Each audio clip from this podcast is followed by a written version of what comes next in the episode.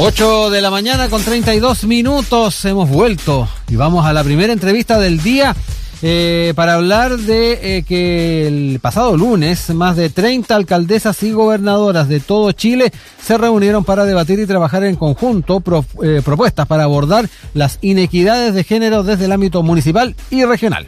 Bueno, lo que fue una jornada de trabajo denominada Alcaldesas y Gobernadoras por la Equidad de Género las autoridades también compartieron los desafíos y experiencias exitosas a nivel local en cuanto a violencia de género, equidad entre hombres y mujeres, desarrollo urbano con perspectiva de género, entre otras temáticas, de las cuales vamos a conversar esta mañana, esta inédita instancia ¿no? que se realizó con Carolina Leitao, la alcaldesa de Peñalolén, una de las partícipes de este encuentro. Muy buenos días, alcaldesa. ¿Cómo está?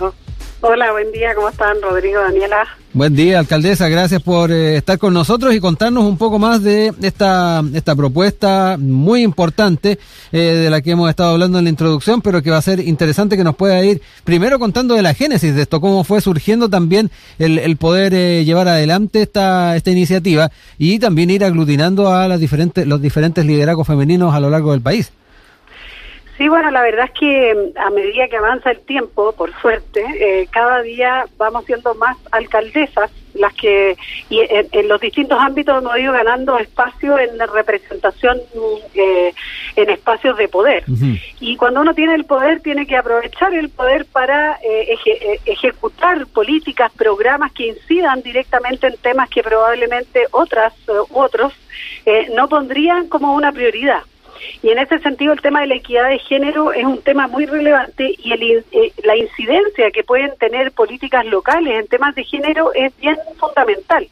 Eh, a pesar de que uno pudiera pensar que desde los municipios tenemos pocas atribuciones, la verdad es que muchas eh, políticas y programas pueden incidir directamente ya sea en el propio mundo local o también incidir en la política pública nacional. Y por eso que eh, yo eh, tuve y tomé la iniciativa de poder invitar a, todas las alcaldesas mujeres que están, digamos, recién electas en el país y también a dos gobernadoras que son las que también eh, pueden representar también políticas y programas a nivel regional con perspectiva de género. Y por eso la idea de juntarnos y de poder como dar un puntapié inicial a un trabajo que esperamos pueda proyectarse en el tiempo. No la idea de hacer un solo encuentro, sino que más bien dar el, punto de partida para poder ir evaluando y viendo cuáles son las políticas y programas que se están implementando a nivel comunal y esto después poder proyectarlo también a los otros municipios, ya sea con concejalas en municipios donde eh, el alcalde es hombre. Alcaldesa, bueno, ustedes apelaron a un momento histórico porque se están reescribiendo las bases de la democracia con paridad. Hablemos para la gente que todavía no entiende aquello, qué implica y partamos también por los desafíos, qué temas son los más urgentes eh, para avanzar en este contexto que estamos viviendo. Bueno, efectivamente el tema de la equidad de género tiene una incidencia directa eh, en en la gestión local, eh, si uno lo pensara eh, como cuáles son las políticas o programas que uno pudiese levantar o generar desde lo local para poder incidir en este tema. Y hay temas fundamentales, por ejemplo, el tema de violencia, que, que es probablemente el primero que aparece cuando hablamos de equidad de género, pero hay otros, tiene que ver también con mujeres emprendedoras, tiene que ver con temas de salud, eh, temas de eh, cómo vinculamos el trabajo, nuestro trabajo social de desarrollo comunitario en el ámbito, digamos, de las mujeres, en el ámbito del liderazgo femenino a nivel local. O sea, hay distintos temas que se han ido desarrollando y que claramente si uno mira cuáles son las políticas o programas que se pueden desarrollar a nivel local, yo creo que hay dos como tareas o desafíos en los cuales hay que trabajar. El primero es el interno, que es el fortalecimiento institucional, es decir, nosotros no podemos salir a hablarle a la comunidad de la equidad de género si dentro del municipio, dentro de nuestras prácticas, no instalamos este tema como un tema eh, fundamental y por lo tanto hemos trabajado en el fortalecimiento institucional de, del enfoque de género y esto significa, por ejemplo, en la política de recursos humanos, en la capacitación, estamos también certificándonos con el CENAM eh, en la norma, digamos que eh, la norma chilena 3262, que es para la equidad de género, o sea, tomando iniciativas iniciativas de fortalecimiento institucional en este tema. Y por otro lado, la agenda comunal de equidad de género con participación efectiva. Y ahí uno de los temas fundamentales que hemos incorporado también en nuestro Pladeco, que yo no sé si hay muchos municipios que han incorporado el tema de la perspectiva de género, incorporándolo directamente en el Pladeco con dos con estas dos líneas de trabajo de forma explícita y prioritaria en el en el plan de desarrollo comunal. Yo creo que estas iniciativas, eh, si uno las mira, digamos desde en perspectiva y dice bueno ya y cómo esto se traduce en la práctica, nosotros tenemos muchos municipios tenemos iniciativas que podemos compartir, de hecho, como experiencias exitosas, pero es distinto cuando uno habla de una iniciativa como, como algo em, eh, aislado, digamos, una práctica, una, una, un programa, a cuando uno lo inserta ese programa en una dinámica de desarrollo comunal y local en perspectiva de género. Y eso significa trabajar, y por eso también ese día nos acompañó la Teresa Valdés, que es experta, digamos, para poder plantearnos también cuáles son los desafíos desde el ámbito local eh, de cómo desarrollar estos temas y cómo plantearnos, digamos, estas iniciativas eh, desde el ámbito local y poder, qué tipo de, eh, más que compartir un programa u otro, desarrollar la idea de un mm. programa u otro, es cómo desarrollamos este tema de manera institucional, transversal e incorporar la perspectiva de género en la gestión local.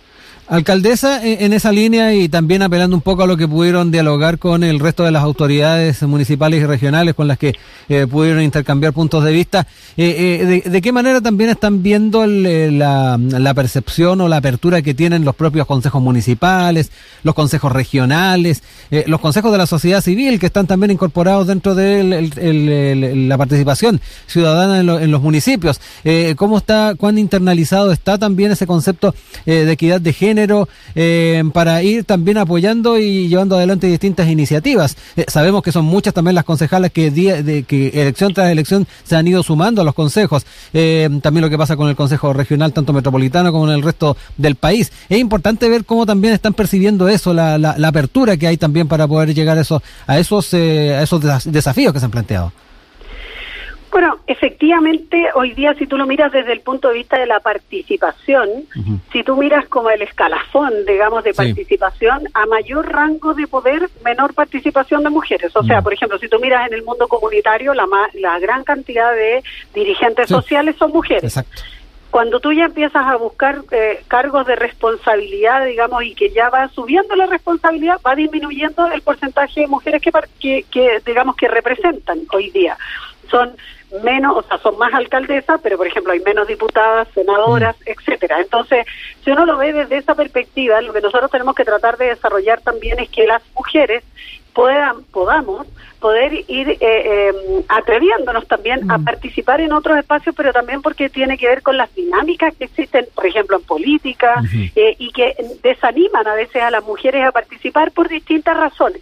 Algunas tienen que ver por temas personales, de tener que ceder, por ejemplo, y de tener que ceder espacios familiares u otros, porque además también culturalmente hoy día está muy arraigado el rol de las mujeres ¿Y para qué decir cuando hablamos ya no solo del ámbito de la representatividad, sino que, por ejemplo, hoy día a propósito de la pandemia, mm. cómo ha afectado la pandemia a las mujeres más que a los hombres? Está demostrado, hay varios estudios respecto de el, exceso de carga laboral, por ejemplo, y eso desanima a las mujeres a participar en otros espacios porque no queda tiempo, porque a veces el tema de la independencia económica, etcétera. O sea, si uno lo va mirando en, los, órganos de representatividad eh, hay un desafío importante. Ahora, cuando uno habla de, cuántas concejalas, por ejemplo, hoy día hay mucho más concejalas mujeres, pero, por ejemplo, todavía tenemos algunos municipios, hay un municipio que no me acuerdo cuál es, pero que quedaron puros hombres. O sea, no hay mujeres. En entonces uno dice, bueno, ¿cómo incidir en ese espacio? Y por eso que también, en ese caso, el tema de los COSOC, de los órganos de representación, digamos, vecinal, los que tienen eh, hay otros espacios, por ejemplo, están los consejos comunales de seguridad, o sea, hay otros que se han creado en este tiempo donde tenemos que buscar también la representación de mujeres. Por ejemplo, en el tema del Consejo Comunal de Seguridad. ¿Qué pasa si nosotros cuando hablamos de seguridad es algo muy masculinizado? Pero hoy día tenemos la violencia de género como uno de los temas más relevantes en ámbitos de seguridad. Y por lo tanto, ¿cómo incorporamos el tema de la violencia de género en nuestros planes y programas para enfrentarlo como municipio? Nosotros hoy día tenemos por ejemplo, el SOS Mujer, que es este dispositivo de alerta, digamos, de emergencia para una mujer que se encuentra en riesgo vital eh, en el caso de que su agresor esté cerca o, o, sea agredida, digamos, directamente. Entonces, cómo nosotros desarrollamos programas con el Centro de la Mujer. Eh, ayer estábamos cerrando eh, un programa que no está vinculado a seguridad, pero que también es muy importante como el programa Jefas de Hogar. ¿Cómo vinculamos ese programa a los temas de emprendimiento y otros? Y para poder poner esos temas sobre la mesa, para poder darles prioridad, para poder ponerles presupuesto, que fue un tema que también salió con las alcaldesas, decir, oye, esto requiere también de tener capacidad presupuestaria para poder desarrollar políticas y programas en esta línea. Eh, ¿Cómo lo hacemos para aquello? Bueno, esa es la, la, tarea que tenemos nosotras como mm. mujeres de poder eh, con mujeres con poder, de ir y tratar de incidir en la política pública, eh, por ejemplo, ahora a nivel regional. ¿Cómo le pedimos a nuestro gobernador, a Claudio Rego, que incorpore la eh, perspectiva de género, que él lo planteó en su programa de gobierno regional? Bueno, ¿cómo vamos a trabajar el tema a nivel regional de, en perspectiva de género, por ejemplo, en el diseño de la ciudad, en el tema de seguridad y otro en el tema de emprendimiento. Eh, y yo creo que ahí está la unión hace la fuerza, como dicen, y yo creo que podemos relevar estos temas a nivel local. Estamos conversando esta mañana acá en Sin Tacos ni Corbata por Radio Sach con la alcaldesa de Peñalolén, Carolina Leitao. Alcaldesa, también el tema de la paridad fue un poco polémico, ¿no? En la Convención Constitucional.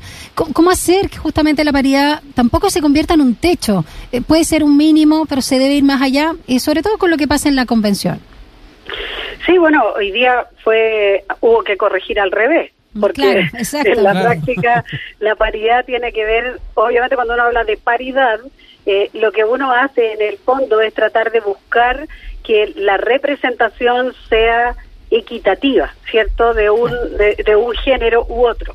En este caso, cuando nosotros hablamos de políticas de género, por ejemplo, como las cuotas u otro, es porque buscamos de alguna manera promover eh, que las mujeres participen en espacios de poder y de decisión. Y eso es lo que este tipo de políticas, digamos, hacen y incentivan a que los partidos eh, lleven candidatas mujeres. Bueno, yo fui una de las que alguna vez propuse y después, bueno, se implementó de que los partidos, mm. para tener incentivo esto de que mm. eh, tuvieran mayor retribución económica a los partidos por voto, digamos, por candidatas mujeres. Porque obviamente, ¿cómo incentivas tú que mujeres vayan de candidatas? Ahora, eh, yo creo que esto llegó para quedarse y claramente eh, no podemos establecer este como, como, como un techo, sino que al revés. Eh, creo que hoy día se ha demostrado, bueno, hoy día tenemos, yo tengo mi candidata mujer, la única candidata mujer a la, a la, candidatura presidencial. hasta ahora, la, desde las dos de, nuestro, digamos, de nuestro eh, sector son las dos mujeres. Eh, y yo creo, y, y, un hombre que compiten, pero en la práctica uno dice, bueno, ¿cómo hacemos que nuestras candidatas, digamos, se proyecten en espacios de poder de real decisión y en el fondo en espacios de poder de mayor decisión. Hoy día tenemos, por ejemplo, el desafío parlamentario, que está también a puertas y donde cuesta encontrar candidatas mujeres que quieran postularse porque el tema de los ritmos, digamos, de, de, trabajo, eh, desde el punto de vista de la compatibilidad, eh, familia, trabajo, etcétera, cuesta encontrar candidatas mujeres que vayan a, cargos de mayor representación. Y yo creo que ese es el trabajo que tenemos que hacer hoy día, o sea, mm. encontrar más candidatas mujeres, animar a más mujeres a participar, porque también cuando más mujeres participan en política se relevan temas que claramente no están hoy día en la primera prioridad de las definiciones públicas, digamos, de las de las agendas públicas y yo creo que eso es necesario poder hacerlo. Sí, alcaldesa, en esa misma línea y dentro de lo que fue ese intercambio, esos puntos de vista que tuvieron con otras autoridades, eh, ¿hay alguna experiencia que le haya llamado la atención que sería interesante ir replicando de lo que se pudo eh, seguir o comentar en esta, en esta instancia en la que dialogaron eh, con estos liderazgos? Sí, mira, la mayoría, bueno, la, gran mayoría de las que se conectaron eran por primera vez alcaldesas. Entonces muchas de ellas buscaron también conectarse y estar en esta reunión buscando estas prácticas, buenas prácticas y, por ejemplo, conversamos con la alcaldesa de Ñuñoa que planteó que justamente está tratando de incorporar el tema de género en su gestión, que era un tema que no estaba relevado, digamos, como gestión y que no tenía mayor incidencia, digamos, en la gestión comunal. Entonces, como buscando también, eh, más bien siempre decimos nosotros que los municipios no hay que inventar la rueda, porque la mayoría de las veces ya está inventada por alguien y hay que lo que hay que ir a buscar es más bien cómo implementar esas políticas o programas en otros eh, municipios y adaptarlos a las realidades locales. También tuvimos experiencias de eh, bueno, varias que eran concejalas en otros municipios que ahora están asumiendo como alcaldesa y que por lo tanto quieren darle un sello distinto a la gestión. Y una de las cosas que salió también muy relevante es que muchos de los programas que se han implementado son muy centralistas. O sea, por mm. ejemplo, los centros de la mujer y, y lo que le pasa a las alcaldesas de regiones es que no tienen los servicios que existen a nivel de, incluso dentro de las mismas regiones hay mucho centralismo. Están en las capitales regionales, están y por lo tanto lo que buscan es poder replicar, por ejemplo, los centros de la mujer para nuestros municipios son muy importantes porque tienen que ver con abordar los temas de cómo una mujer, a dónde se acerca una mujer cuando es víctima de violencia, cuando quiere ser asesorada, digamos, en temas de emprendimiento u otros, cómo, dónde busca ayuda y cuando tú tienes kilómetros y kilómetros que recorrer para llegar a, o a buscar una iniciativa, digamos, como esa, lo que ocurre es que las mujeres no van. Y por lo tanto, cómo descentralizar, y varias contaron ahí de que ya están consiguiendo generar centros de la mujer en territorios más alejados de las eh, capitales provinciales o de las capitales regionales.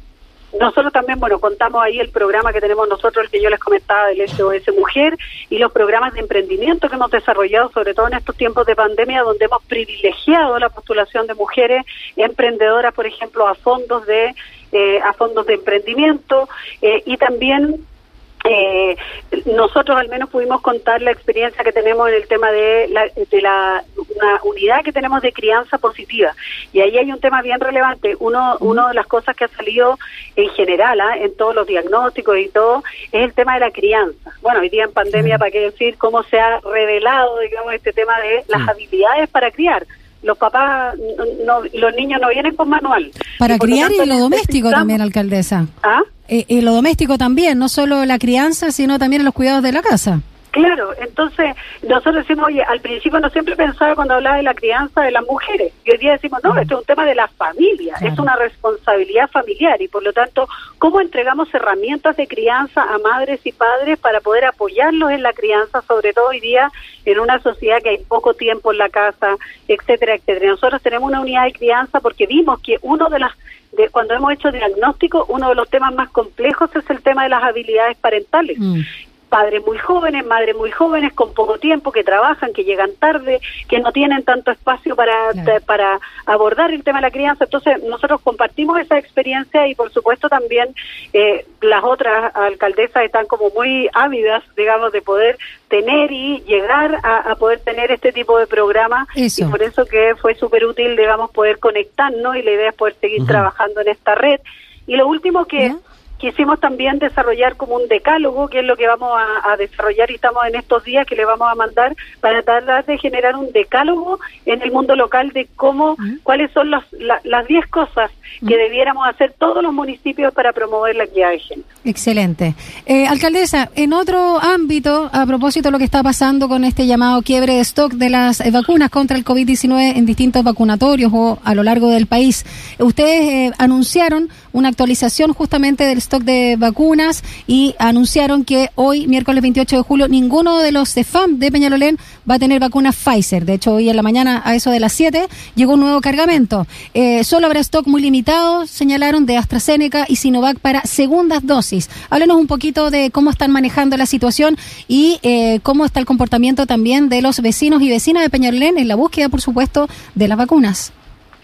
Sí, yo creo que este, este tema ha sido bastante mal manejado desde el punto de vista comunicacional, creo yo, por el gobierno, y eso tiene que ver con ponerse colorado una vez nomás, o sea, mm. decir, ¿sabe qué más? Mire, la información y transparentar la información, no hay nada como ser transparente en la información porque la gente entiende cuando uno le explica. Y lo que nos ha pasado es que quienes ponemos la cara y quienes decimos las malas noticias somos los alcaldes y los que dicen las buenas noticias eh, es el ministro de la televisión, entonces al final es, como una competencia desleal, mm. porque el, el, ministro dice vayan a vacunarse y llega la gente a vacunarse y nosotros decimos no, sorry, sabe que no hay vacuna. Yo además los de la película después. Claro, entonces yo hablé con el ministro el otro día y le dije, ¿sabe qué, ministro? Por favor, transparenten la información y digan que hay un quiebre de stock y que eso se puede entender, la gente lo puede entender.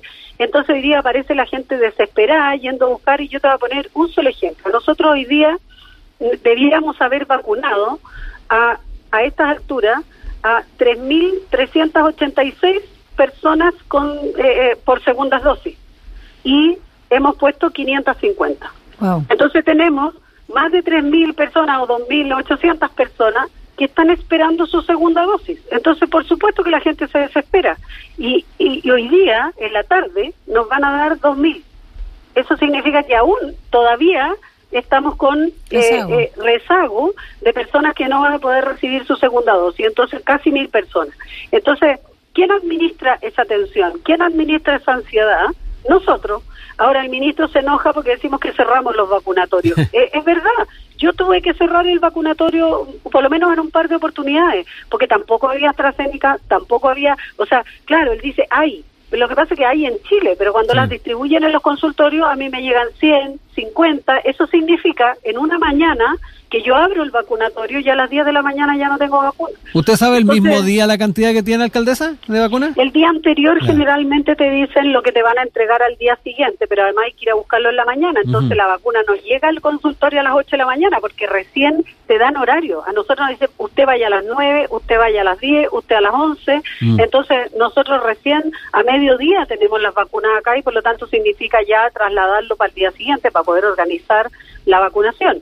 Si, si hoy día en la mañana llegó un cargamento, quiere decir que esas vacunas van a estar disponibles, porque más hay que descongelarla, la vacuna Pfizer viene congelada y por lo tanto tiene un proceso que, que tiene que descongelarse y eso significa que recién va a estar disponible para nosotros al día siguiente.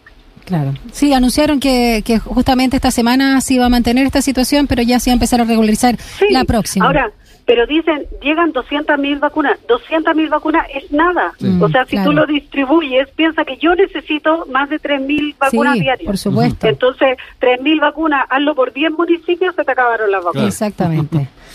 Bueno, alcaldesa, queremos agradecer este tiempo que ha tenido con nosotros, contarnos de lo que fue esta jornada de trabajo con alcaldesas y gobernadoras. Eh, ojalá tengamos mucho éxito en esa iniciativa y paciencia con el tema de las vacunas. Eso es lo único que nos está quedando hasta el momento. Gracias, alcaldesa Leitao. Ya, pues, gracias a ustedes. Que tengan buen día. Un abrazo. Chao. Chao. Seis minutos.